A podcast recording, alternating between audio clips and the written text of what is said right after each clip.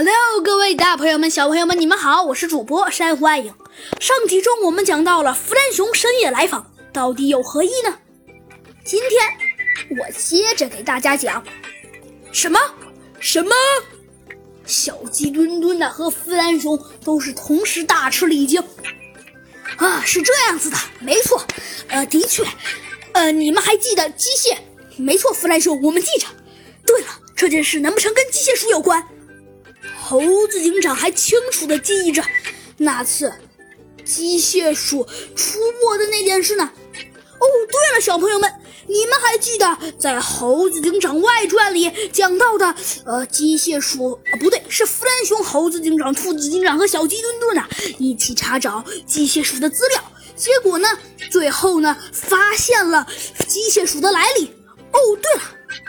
但是，呃，这集的故事啊，在《小鸡墩墩探案记》里呢是没有的，只有在《猴子警长探案记外传》里呢，珊瑚暗影是讲到了的。突然呢，雨瞬间下大了，而且是越下越大。猴子警长啊，抬头一看，对弗兰熊说：“弗兰熊，行，我们进屋里说，这雨太大了。”呃哦，没问题，我最懂科学的天才，最有品味的坏蛋，哎呀，什么事情都行的。得了吧，弗兰熊。再说了，你是机械熊，你的机械会生锈的。啊哈，呃呃，什么呀？我我我我我我这么懂科学，这这么有品味，绝对不会生锈的。猴子警长看到他们俩这个场景，忍不住笑了起来。好了，弗兰熊，别吵了。你看，雷都这么声都这么大了，赶紧回去吧。说着呀，弗兰熊就被小鸡墩墩硬生生的给请入了屋子里。猴子警长随后也跟了进来。小鸡墩墩，呃，猴子警长有什么吩咐？你去拿点水果，再拿点茶，给弗兰熊尝一尝。哦，好的。不过猴子警长，我也想听一听这个案子。没关系，小鸡墩墩，你先去吧。说着，猴子警长把目光移向了弗兰熊。弗兰熊，你继续说。啊，是这样子的，这事儿还得多谢小兔。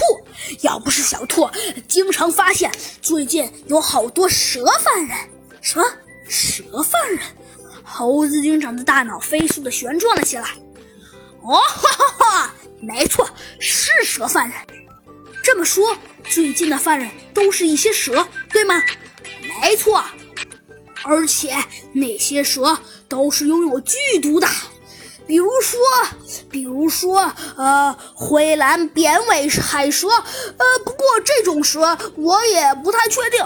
它明明是生活在海里的，怎么会出现在陆地上呢？还有青环海蛇，它、它、它们这些应该都是都是海蛇。不过这事儿说来也怪，最近这些海蛇倒是特别猖狂。还有银环蛇，还有金环蛇，还有中国，还有中国珊瑚蛇，还有好多好多，而且还有好多特别可怕的大蟒蛇。真的，猴子警长，还有一只紫色的大蟒蛇咬了我一口。啊，咬了你一口，嘿嘿。不过没有关系的，我最懂科技的天才，最有品味的坏蛋。啊，呃，我身上可是有机甲的。啊，那些蛇的牙一咬到我，呃，他们的牙就崩了。啊，弗兰熊，我就知道。哼，多讲了。好了，接着说，这事儿是小兔先发现的，但是小兔了，但是在小兔面前，那些蛇可就太弱了。呃，兔子警长一把抓住了一个蛇的脖子，就把它给扔飞了。呃，哦哦，弗兰熊，那你说这些的目的是？没错，猴子警长。然后最近我跟兔子警长一起查询了一下资料。发现机械鼠，呃，不是机械鼠已经被拆了吗？嗯，对，没错，机械鼠已经被那些可恶的破坏者联盟给拆了。哦，没错，我们查找机械鼠的资料，发现它的身上有一个跟蛇类似的花纹。什么？跟蛇类似的花纹？那跟破坏者联盟身上的花纹有一些像，对吗？啊，猴子警长，是不是我们去江湖镇遇到的那个那个斑鸠身上的花纹，就是那个花纹一样，对不对？嗯，没错，小鸡墩墩，但是并不是一模一样，因为我觉得这是另外一个组织，跟破坏者联盟应该是两码事。没错，的确，这也是另外一个组织。好，既然说到现在，那你们带我去看看机械鼠的材料吧，和它的历史。